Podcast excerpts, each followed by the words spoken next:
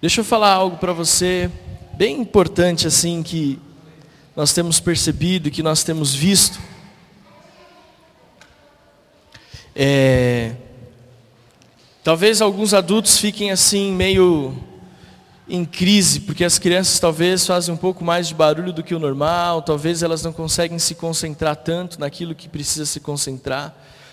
É, mas eu tenho visto que existe uma separação muito grande dos pais com os filhos no que diz respeito a louvor, adoração, culto.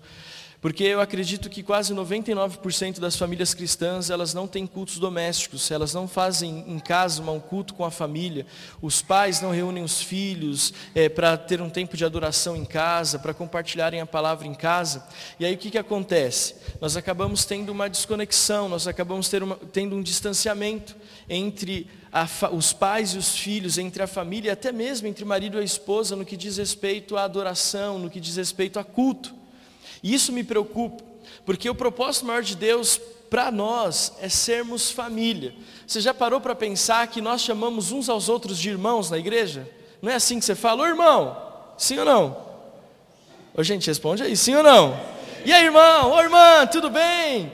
Por que, que a gente, nós nos chamamos irmãos? Porque nós fazemos parte de uma família. A Bíblia fala que nós somos herdeiros de Deus e co-herdeiros com Cristo, ou seja, Deus nos coloca partes da família na fé. Nós temos um irmão chamado Jesus, nós temos um pai que zela e cuida de nós.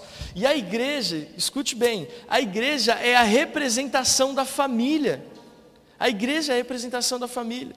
Como pastor, eu conheço pessoas que não têm, por exemplo, no, no local da igreja onde moram, famílias perto. Nós, desde que nós pasta, pasta, estávamos pastoreando só a sede lá na Praça da Árvore, a gente recebia muitas pessoas que vinham estudar, que vinham trabalhar, que vinham para São Paulo para procurar é, um curso ou fazer algum tipo de atividade, e a família ficava longe, em outra cidade, em outro estado, e a igreja acabava se tornando a família daquela pessoa. Amém? Nós temos aqui a Vera que veio lá de Florianópolis, está chegando aqui né, com a gente mas veio sozinha, não foi, Vera? Que, pelo que você me falou, tem poucos parentes aqui também. Então, o que, que acontece? A igreja tem esse papel de acolher, de abraçar, de ser família. E aí, nós colocamos, Deus colocou no nosso coração de fazermos isso. Uma vez por mês, nós vamos trazer as crianças para adorar ao Senhor junto conosco. Aí você fala assim, pastor, mas as crianças fazem muito barulho. Aí é papel nosso, como pais, de ensinar as crianças em casa a importância de adorar o Senhor. Não só com músicas de criança, mas com músicas de adoração também. Com músicas que manifestam a, mani a glória de Deus, a presença de Jesus. E o nosso alvo é que nos próximos cultos que nós tivermos esse louvor junto, integrado com a família, que a gente possa ver as crianças no mover profético, no mover de adoração aqui na frente e até nos ensinando a respeito do que é adoração a Jesus. Amém? Olha para quem está do seu lado, dá um sorriso e fala assim: a sua família é demais.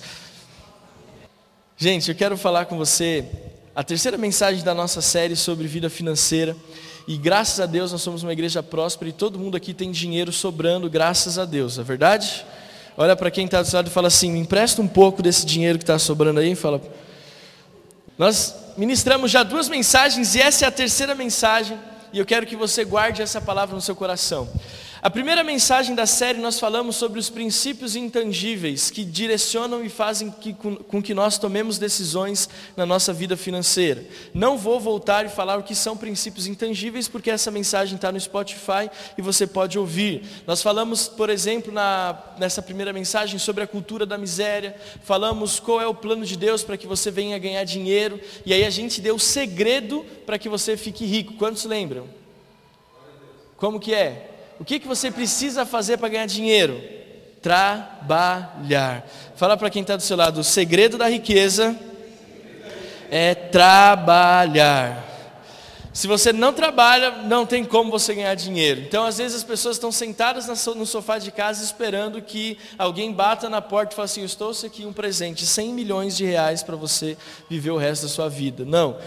Dinheiro se ganha trabalhando. Semana passada, na segunda mensagem, nós falamos sobre é, as lições da vida de José. E eu falei aqui nesse púlpito que José, para mim, é um dos melhores administradores de recursos que a Bíblia nos mostra. José foi levantado por Deus no Egito para cuidar de toda a parte financeira, de toda a parte de recursos do Egito, para que quando sete anos de miséria, de fome, de escassez viessem, o Egito, além de se sustentar, ainda pudesse lucrar vendendo comida e cereais para outras nações. E aí a gente pegou três lições de José. Primeiro, ter controle emocional no tempo de crise. Segundo, para toda escassez sempre tem uma estratégia de saída. E terceira lição que José nos ensina: se você quer ser bem sucedido financeiramente, você precisa saber lidar com pessoas. Porque se você não souber falar não para sua esposa que quer comprar o vigésimo quarto é, é, sandalinha da Melissa ou que quer comprar a quinquagésima bolsa dela, você nunca vai ser bem sucedido é, financeiramente. Ou se você, mulher, não sabe dizer não para o seu marido que quer trocar de novo, não sei, alguma coisa no carro, quer comprar de novo alguma coisa para pôr no carro, você provavelmente não vai ser bem sucedido é, financeiramente. E hoje, na terceira mensagem da série, o tema que eu coloquei para essa mensagem é o seguinte: onde eu coloco o meu dinheiro? Aonde você tem investido os seus recursos? Aonde você tem investido a sua vida financeira? Então, eu quero hoje falar com você sobre isso. Eu quero falar com você sobre isso. Aonde nós colocamos o nosso dinheiro? E eu quero fazer aqui com você algumas afirmações. Fala assim, pastor. Pode falar. Ó, Tão verdade quanto o sucesso financeiro tem a ver muito mais com como nós administramos nosso dinheiro do que quanto nós ganhamos, eu digo para você que saber onde investir o seu dinheiro é tão importante quanto ter dinheiro. Diga bem forte assim comigo: saber onde investir o meu dinheiro é tão importante quanto ter dinheiro. De novo, tão importante quanto, quanto ter dinheiro é saber onde colocar esse dinheiro. Então, a falta de sabedoria de onde investir os nossos recursos tem levado com que tem nos levado a perder grandes oportunidades. Não saber onde investir o nosso dinheiro, não saber onde colocar os nossos dinheiros, o nosso dinheiro, ele rouba de nós a oportunidade que nós temos de adquirir mais recursos. Quando você investe seu dinheiro no lugar errado, você perde oportunidades na sua vida. Eu vou te dar um exemplo. Pessoas que têm problema com jogo, que são viciadas em jogo, eles colocam o dinheiro no lugar errado. E o dinheiro que eles desperdiçam com esse vício os impedem de conquistar grandes coisas na sua vida. Ou pessoas, por exemplo, que têm o vício da bebida ou têm o vício do cigarro. São pessoas que ao invés de pegarem aquele dinheiro e investirem em algo para si ou em algo para a família, acabam entregando isso de bandeja nas mãos das grandes companhias e acabam entregando isso na mão de pessoas que não vai trazer nenhum retorno para elas. Por isso que eu falo, tem muitas pessoas que têm muito dinheiro, mas não sabem aonde colocar esse dinheiro, não sabem aonde investir esse recurso, não sabem o que fazer com aquilo que Deus tem colocado nas suas mãos. E eu volto a falar, por que, que nós estamos parando por quatro domingos para falar sobre vida financeira? Porque a vida financeira é o que tem roubado casamentos, a vida financeira é o que tem roubado a alegria de muitas pessoas, a vida financeira é o que tem roubado pessoas da presença de Jesus. Volto a falar o que eu falei na primeira mensagem da série. Eu já vi casamentos acabarem não porque acabou o amor, mas porque acabou a segurança financeira. A esposa olhava para o marido e via que ele era um encostado, que não sabia nada do que fazer da vida, que nunca procurava emprego e aí o que acontece? A mulher desencantou, a mulher perdeu a admiração, perdeu a segurança e rompeu o casamento. E olha, eu vejo isso há muitos e muitos anos. Eu estava ministrando ontem é, numa igreja, numa conferência da família, e foi interessante é, ministrar sobre isso. E eu falei um pouco sobre a questão da hombridade. Hoje parece que os homens não são tão homens assim, não é verdade? Eu até, até o rapaz estava lá conversando e falou assim: ah, gente, eu sou homem, mas eu sou homem de verdade. Eu falei, gente, em que nível de, de vida nós chegamos onde o homem precisa reafirmar que ele é homem? Olha, eu sou homem, mas eu sou homem de verdade. E quando nós olhamos para a nossa vida financeira, nós vemos que tem pessoas, homens, que não conseguem assumir a responsabilidade da sua casa, não conseguem guardar a vida financeira da sua família, nunca conseguem cuidar da sua esposa, não conseguem dar uma vida digna para os seus filhos, porque estão colocando dinheiro no lugar errado. Fala assim comigo: eu não vou desperdiçar o meu dinheiro no lugar errado. Então, quando nós temos gastos desnecessários, quando nós compramos coisas que nós não precisamos, quando nós investimos dinheiro naquilo que nós não deveríamos investir, nós perdemos oportunidades de conquistar grandes coisas na nossa vida. Você sabe que se você tiver dinheiro na mão, você vai ter muito mais poder de barganha, você tem muito mais poder de negociação do que se você não tiver dinheiro. Então nós vamos saber onde colocar, nós vamos saber onde guardar, nós vamos saber o que fazer com os nossos recursos. Outra forma de gastar dinheiro errado ou colocar dinheiro no lugar errado é gastar dinheiro sem o consentimento da esposa ou sem, é, ou sem o consentimento do marido. Sabe, mulher, quando você vai no shopping e aí você vê aquela vitrine toda linda e o seu marido já falou assim para você: amor, amorzinho, esse mês não gasta dinheiro com mais um par de sapato. Esse mês não compra aquela maquiagem cara. Esse mês não compra a vigésima nona capinha de celular. Aí a mulher está no shopping e ela passa em frente à loja e vê uma promoção de 400 reais por 398. Aí ela fala assim: essa eu não vou perder. E vai lá e compra e está gastando dinheiro em desacordo com o marido. Ou o marido que vai lá e gasta dinheiro escondido da esposa. Tem marido, acredite se quiser, que tem uma conta que a esposa nem sabe que existe. Fala para quem está do seu lado assim, graças a Deus não é você, né? Se é teu marido que está do seu lado, você vai falar para ele, graças a Deus não é você, amém? Mas tem marido que tem uma conta, tem marido que não fala para a esposa quanto ele ganha, tem esposa que não fala para o marido quanto ele ganha. Bom, eu não vou continuar porque senão vocês vão até arrumar uma confusão aqui. Vamos continuar. Abra sua Bíblia no Evangelho de Mateus, capítulo 22 e versículo 15.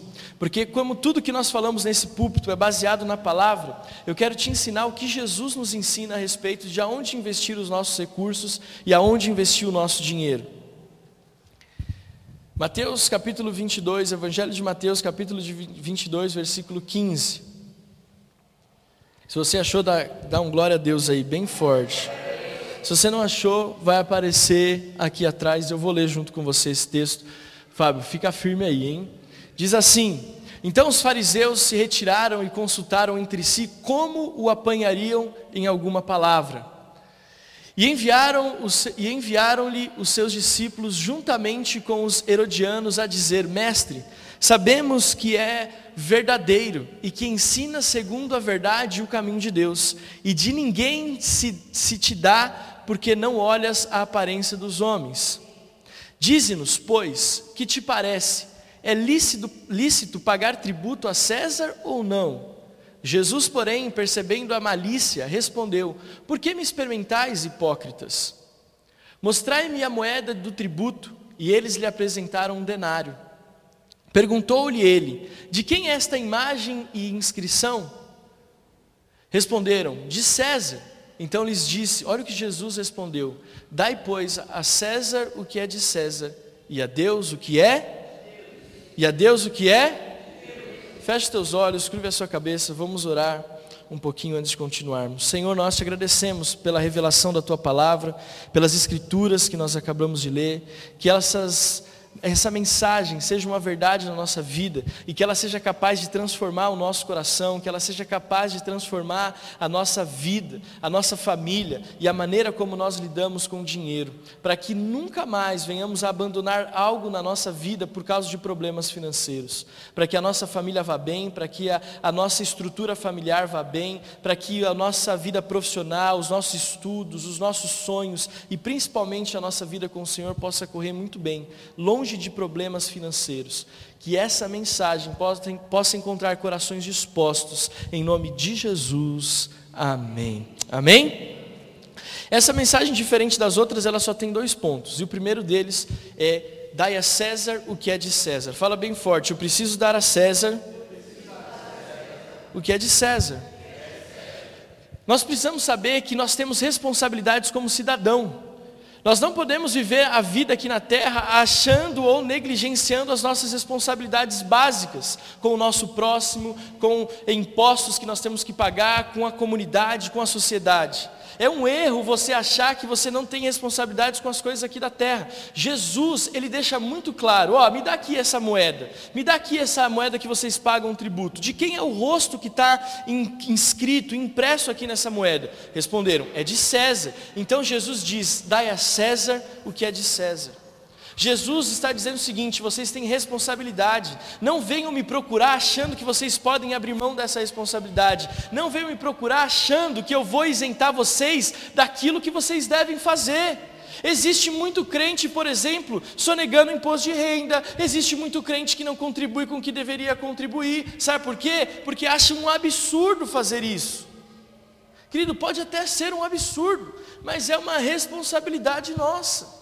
Nós vivemos nessa terra, nós temos responsabilidades aqui. Nós não podemos viver alienados e nos esquecermos da responsabilidade que nós temos com a sociedade, até mesmo com o governo. Concorde você ou não.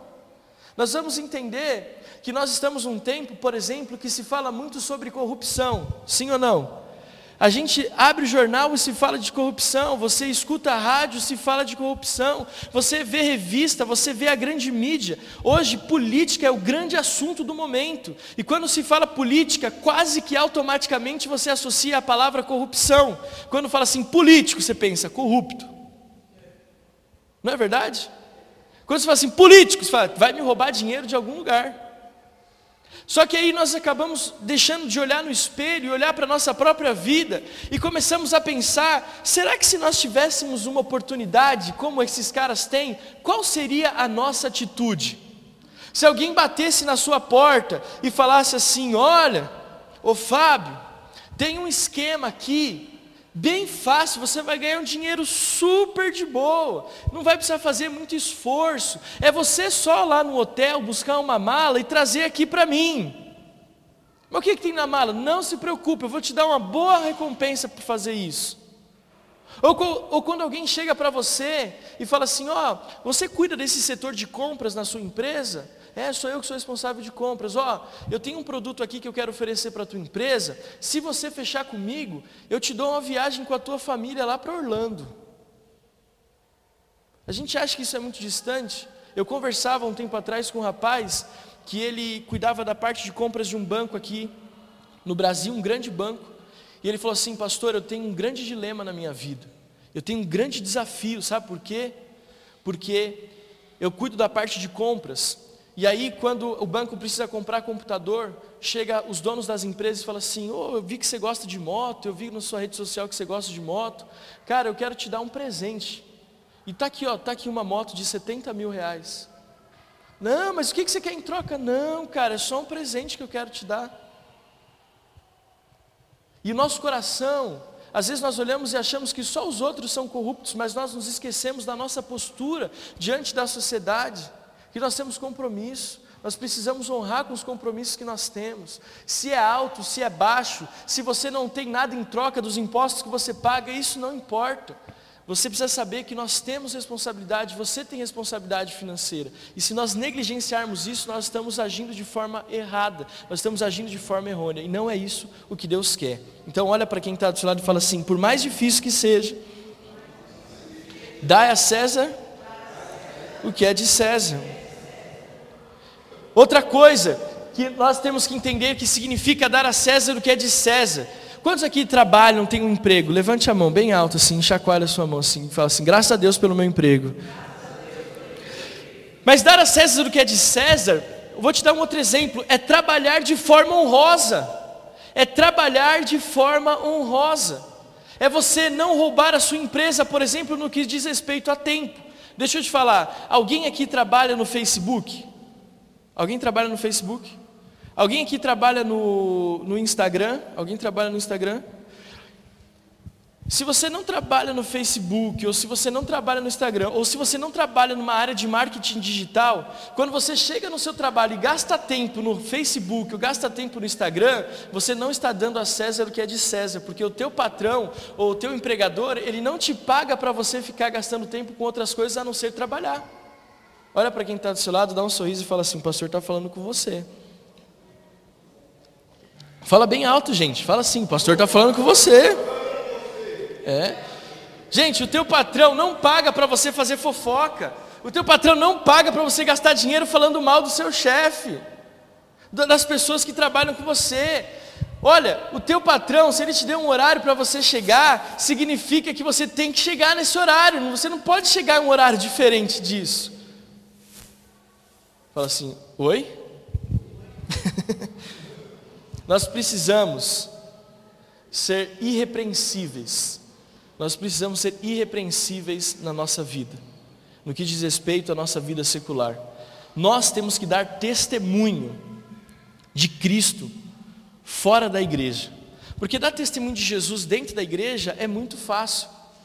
O difícil é dar testemunho de Jesus fora da igreja, onde todo mundo fala palavrão, onde as pessoas é, cometem imoralidades. Ali é difícil manter a, a santidade.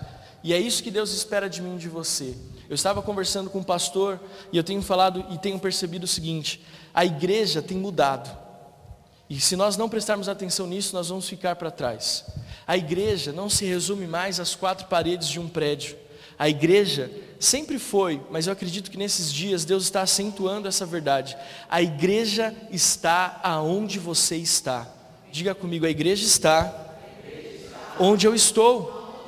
Nós precisamos aprender, querido, que aonde você vai, você está levando o reino de Deus. Se você está trabalhando com hombridade, se você está, está trabalhando de forma honrosa, pode ter certeza que Deus vai te usar ali para manifestação da glória dele. Se você estiver trabalhando com o seu melhor, de forma honrosa, Deus vai te usar para levar o amor de Jesus para outras pessoas. Nós precisamos saber que a igreja é a que dá mais testemunho no trabalho. Nós, como cristãos, somos aqueles que honram o horário, aqueles que não estão envolvidos em falcatrua, aqueles que não estão envolvidos em rodinha de fofoca. Nós somos aquele que as pessoas vão olhar e vão falar assim, cara, apesar de todos os desafios, você tem sido fiel, e Deus vai, eu tenho visto Deus te honrar, e aí você vai ter uma abertura enorme para compartilhar Jesus. Segundo princípio, já estou caminhando para encerrar, diz o seguinte: dar a César o que é de César e dar a Deus o que é, bem forte, dar a Deus o que é de Deus. E aí eu quero conversar com você sobre o que, que Deus espera que você entregue a Ele. Lembrando que eu estou falando de vida financeira. Primeira coisa que Deus quer que nós venhamos a fazer é entregar, dar a Deus o que é de Deus. O que você precisa dar a Deus são os seus dons e os seus talentos. Ou melhor, devolver a Deus os dons e os talentos que Ele te deu. E do que Deus espera de você é que tudo aquilo que você tem de habilidades, tudo aquilo que você tem de aptidão, você possa usar no serviço da obra. Deus espera que você pegue aquilo que você tem e você possa investir isso no reino de Deus. Deixa eu te dar exemplos. Nós estamos aqui já na terceira semana. O Sérgio tem nos ajudado, tem sido professor e tem sido assim grande, é, de grande importância nesses projetos que nós temos aqui aos sábados. Ele decidiu fazer com que o dom e o talento que Deus deu para ele fosse usado de forma a abençoar outras pessoas. Ele falou assim: Eu sei tocar violão, eu entendo de música, o que, que eu vou fazer? Eu vou abrir, eu vou dar esse talento e compartilhar esse talento com outras pessoas, e vou ensinar aulas de música. E outras pessoas como eu estão sendo beneficiadas. Eu já aprendi ontem qual é a diferença né, do dó para o dó sustenido e para o bemol. Depois, se você precisar saber, eu te, dou uma, eu te dou umas dicas e te ensino um pouco sobre tons e semitons, amém? Porque nós temos aprendido, ele tem compartilhado isso conosco. Nós estamos na aula de culinária com a Deise Paparoto. Ela entendeu que ela tem um dom. Ela falou: pô, eu sei cozinhar, eu sei fazer comida, eu sei juntar sabores, mas eu posso ensinar outras pessoas a fazerem isso também. E aí ontem, sabe o que ela fez? Ela está ensinando as pessoas que fazem parte da aula a usarem é, a, esse conhecimento para ganharem dinheiro, para terem recursos. Então ela falou assim: olha, você pega a casca da banana e você joga fora, não é verdade? Deixa eu te ensinar. E ela fez um prato com a casca da banana que ficou uma delícia. Ela falou assim: você come a melancia. Ela foi lá e fez o suco da melancia. Mas ela falou: a casca que você jogava fora, eu vou te ensinar a fazer um doce de casca de melancia que está ali, depois você vai experimentar e ver que delícia que é. Então, quando nós entendemos que Deus nos deu dons e talentos, nós precisamos devolver esses dons e talentos para o reino de Deus. O que, que Deus te deu de dom? O que, que Deus te deu de talento? Qual é o chamado que Deus colocou no teu coração? Será que você tem dado a Deus aquilo que Deus espera de você? Pergunta para quem está do seu lado com um sorriso no rosto: Você tem dado a Deus o que é de Deus? Eu tenho alguma coisa estranha, vocês não estão abrindo a boca. Então eu vou pedir de novo, com todo amor e carinho. Olha para quem está do seu lado e fala assim: você tem, pergunta para ele, você tem dado a Deus o que é de Deus? Outra coisa que Deus espera, Deus espera que nós venhamos a entregar os nossos sonhos. Querido, Deus espera que os nossos sonhos sejam os sonhos dele. Quantas pessoas estão estagnadas na vida, quantas pessoas estão paradas na vida, porque estão batendo cabeça em cima de algo que Deus não pediu, ou em cima de algo que Deus não tem para a sua vida, está forçando uma situação, e Deus já falou para você: não é esse lugar, não é esse o caminho, não é desse jeito que eu quero. Eu quero que você siga por essa linha, eu quero que esse sonho seja o seu sonho. E nós estamos teimando, querendo seguir por uma direção completamente diferente. Dai a César o que é de César, mas dai a Deus o que é de Deus. Se você quer ser bem sucedido na sua vida, entregue os seus sonhos nas mãos de Deus. Querido, eu tinha um sonho de seguir uma carreira profissional diferente. Eu, tinha, eu fiz faculdade, me preparei para trabalhar na área da, da, de rádio e TV, para trabalhar na área de produção. Mas lá atrás, no, quase no final da minha faculdade, Deus falou assim: Eu quero que você sirva é, no ministério. Eu falei assim: O que, que eu faço agora? Eu sigo o meu sonho ou eu sigo os sonhos de Deus? Depois de, de um conflito interno, eu decidi: eu vou seguir os sonhos de Deus. Eu vou seguir aquilo que Deus tem para a minha vida, eu não me arrependo uma vírgula disso, porque o que Deus tem me abençoado, abençoado a minha família e me feito prosperar. E aí você talvez olha para você e fala assim: Eu não tenho conquistado nada. E eu digo para você: se você não tem conquistado nada, é porque provavelmente você não tem vivido aquilo que Deus tem para a sua vida. Se você não tem conquistado nada, é porque você está bem longe do tudo de Deus. Outra é, outro princípio, outra atitude que Deus espera que nós venhamos a entregar para Ele: generosidade na vida dos irmãos. Dai a César o que é de César, mas dai a Deus o que é de Deus. Deus espera que nós sejamos generosos um com o outro. A igreja, querido, precisa aprender a abençoar a vida uns dos outros. A igreja precisa saber abençoar as pessoas que estão à nossa volta. A pessoa do teu lado talvez precisa de uma ajuda. A pessoa que está do seu lado talvez precise que você estenda a mão para ela. Eu amo as pessoas que são fiéis no dízimo e oferta, mas eu também amo pessoas que são generosas em abençoar o outro, generosas em servir ao seu próximo, generosas em abrir mão daquilo que elas têm para abençoar a vida de outras pessoas. Por isso que nós fazemos a cesta do amor, por isso que nós arrecadamos roupas para abençoar a vida de outras pessoas. Mas posso te falar algo? Além de dizimar e ofertar, eu quero te convidar a você orar todos os meses para que Deus mostre uma pessoa, uma pessoa, para que você possa abençoar a vida dela com recursos financeiros, ou servi-la de alguma forma.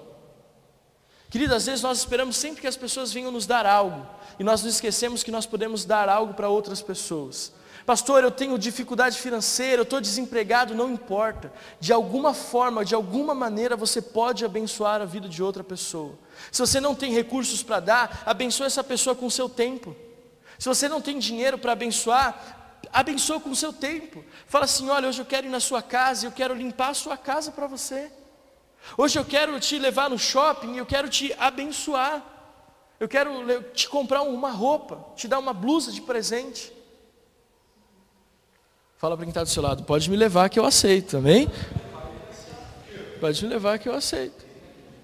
E nós temos que ter um coração generoso, não simplesmente no dizimar e ofertar, mas também no abençoar outras pessoas. Eu tenho buscado isso e eu falo, pastor, você está falando de algo que você não vive. É engraçado que alguém me perguntou depois de uma das mensagens sobre vida financeira: Você faz tudo isso que você fala? E eu falo assim, graças a Deus. Algumas coisas eu tenho dificuldade, mas ainda assim eu estou trabalhando para fazer. Sabe por quê? Porque eu não quero ministrar algo que não seja uma verdade. Que nós aprendemos a ser desprendidos com tudo que nós temos. E quanto mais nós semeamos, mais Deus tem abençoado a nossa vida. Quanto mais nós colocamos na, recursos nas mãos de outras pessoas, mais Deus tem nos abençoado. Eu oro e falo assim, Senhor, quem que o Senhor quer que nós venhamos a abençoar? Quem que o Senhor quer que nós venhamos a honrar? Sabe? Às vezes a gente olha assim, ah, eu só devo abençoar aquela pessoa que tem condições financeiras ruins. Eu aprendi algo. Nós temos que honrar quem merece honra, não quem precisa de, de doação. Quando a gente fala dar a Deus o que é de Deus, é saber honrar quem merece.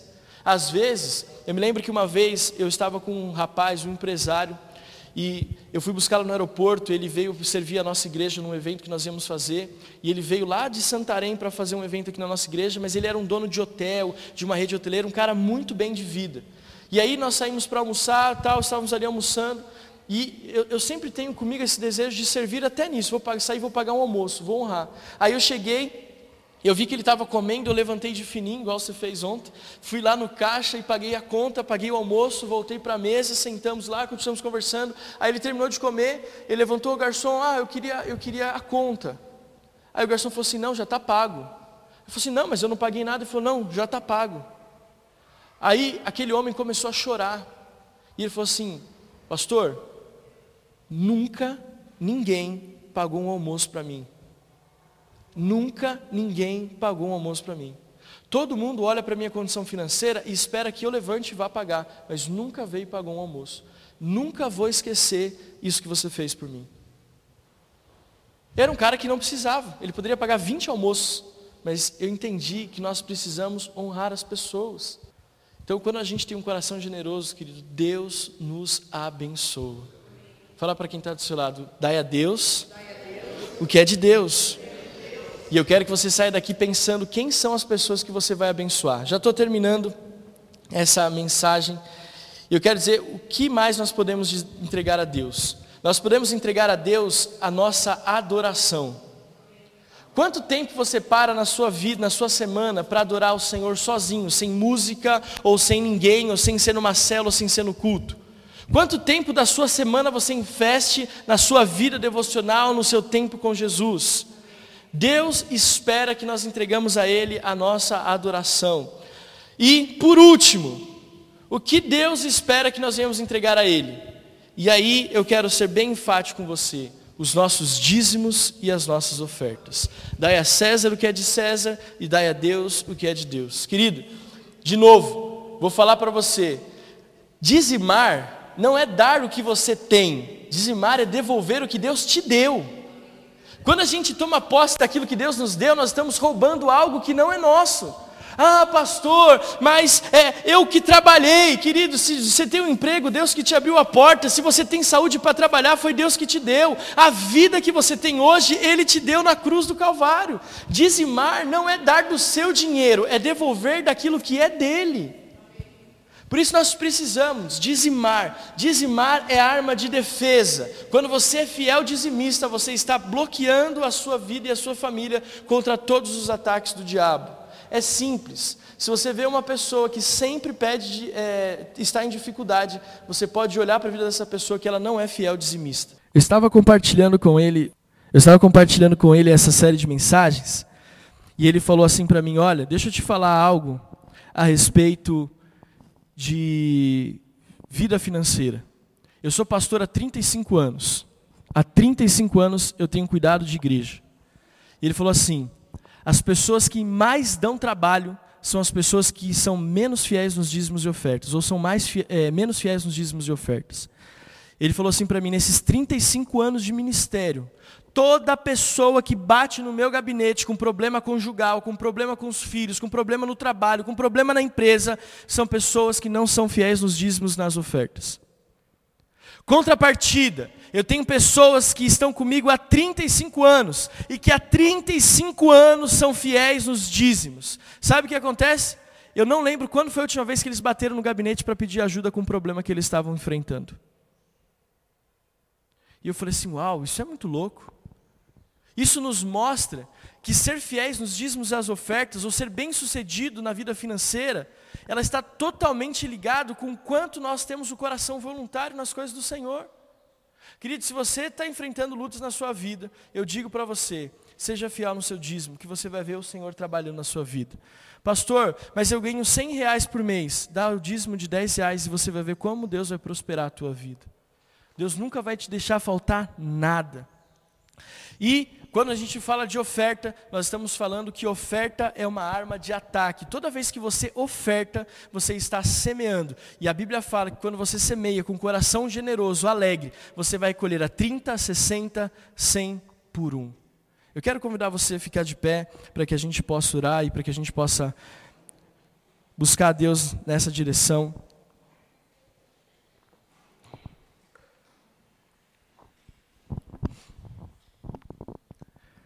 E eu senti muito de Deus enquanto nós estávamos preparando essa mensagem. Eu e a Adriana sentamos ontem juntos um tempinho para colocar isso no papel. E foi muito interessante, porque a gente chegou a algumas conclusões a respeito de vida financeira. E quando a gente fala sobre vida financeira, às vezes acontece um silêncio como esse que está aqui nessa manhã, onde você pouco está falando ou pouco está se, é, se movimentando, porque a gente fica muito inseguro, com medo do que pode acontecer, ou do que pode acontecer na nossa vida financeira, ou o que vai acontecer, ou a gente começa a trazer à tona as dívidas, as dificuldades financeiras que nós estamos tendo. Eu quero dizer para você que quando nós somos fiéis a Deus, nos nossos recursos, por mais baixos que vocês achem que ele seja, ou que você acha que ele seja, Deus ele tem capacidade de te honrar. Eu vou falar algo aqui que parece uma loucura, mas muitas pessoas gastam a vida inteira trabalhando e não conseguem sair das dívidas. Pessoas gastam a vida inteira fazendo hora extra, trabalhando de sol a sol, de domingo a domingo, querendo ganhar dinheiro e não conseguem sair do lugar. Eu conheço pessoas que estão há anos, há anos, trabalhando a fio para conquistar um sonho, conquistar um plano, mas não são fiéis nos dízimos, nas ofertas, não são fiéis no tempo com o Senhor, não são fiéis na casa de Deus, não são fiéis na igreja, não se preocupam com o reino de Deus, não são generosos com o próximo. Sabe o que eu vejo? Que essa pessoa só trabalha, mas nunca conquista nada. E aí eu me deparo com pessoas que honram a Deus, que são fiéis ao Senhor, são fiéis nos dízimos, são fiéis nas ofertas, não faltam na casa do Senhor, contribuem com seus dons com seus talentos, têm uma vida devocional, e eu consigo olhar na vida dessa pessoa a prosperidade. A prosperidade. Então, querido, as conclusões que eu quero fazer com você, o Sérgio pode, a gente ter um tempo de adoração. As conclusões que eu quero fazer com você hoje são as seguintes. Dizimar e ofertar não pode ser uma atitude esporádica, mas diária. Semear no reino e na vida de outras pessoas deve ser normal, não atípico. Ser honesto deve ser uma prática. Ser exemplo deve ser fazer parte da sua identidade. E nessa terceira mensagem, então, eu quero concluir com você dizendo que vida financeira vai muito além de dinheiro. Ser bem-sucedido financeiramente vai muito além de ter dinheiro. Porque eu conheço pessoas que não tem tanto dinheiro quanto você imagina que uma pessoa bem-sucedida deva ter, mas ainda assim são prósperas e são, na minha opinião, um sucesso. Deixa eu te pegar um exemplo. Uma pessoa que até cinco anos atrás morava na rua, até cinco anos atrás não tinha uma casa, estava debaixo da ponte. E cinco anos trabalhando, servindo ao Senhor, entendendo os princípios, conseguiu construir uma casa, um barraco, sem reboco, aliás, só os tijolos, sem acabamento, sem laje. Deixa eu falar para você, essa pessoa, ela prosperou? Sim ou não? Prosperou, sim ou não? Porque a gente está muito acostumado a entender que prosperidade é ter o melhor carro, morar na melhor casa. Quando nós somos fiéis a Deus e damos a Deus o que é de Deus, Ele faz com que a nossa vida caminhe numa progressão de bênção, de sucesso e de conquistas. E é isso que eu quero compartilhar com você nessa manhã. Pastor, nós ouvimos essa palavra, mas talvez nós esperávamos algo diferente num culto de uma igreja ou num culto de celebração do que uma palestra financeira. No Evangelho de João, capítulo 8, versículo 32, diz o seguinte: Conhecereis a verdade, e a verdade vos libertará. Diga bem forte assim comigo: Conhecereis a verdade, e a verdade vos libertará. Eu sinto de Deus, e eu tenho convicção do que eu estou falando aqui. Essas semanas serão semanas de transformação na sua vida e na sua família. Eu declaro que você, a partir dessa série de mensagens, nunca mais vai enfrentar problemas financeiros na sua família. Eu declaro que você nunca mais terá falta de recursos. Se você pegar essas mensagens, colocá-las em prática, entendendo como verdade bíblica, você nunca mais vai ter problemas financeiros. Pelo contrário, você vai ser daqueles que a Bíblia fala, nunca mais você vai pedir emprestado. Na verdade, você vai ser daqueles que emprestam e vai emprestar a muitos. Vai semear na vida de muitos. Eu quero que você fique com a sua esposa, com seu marido, com a sua família. E eu quero ter o privilégio de poder orar por você nessa manhã.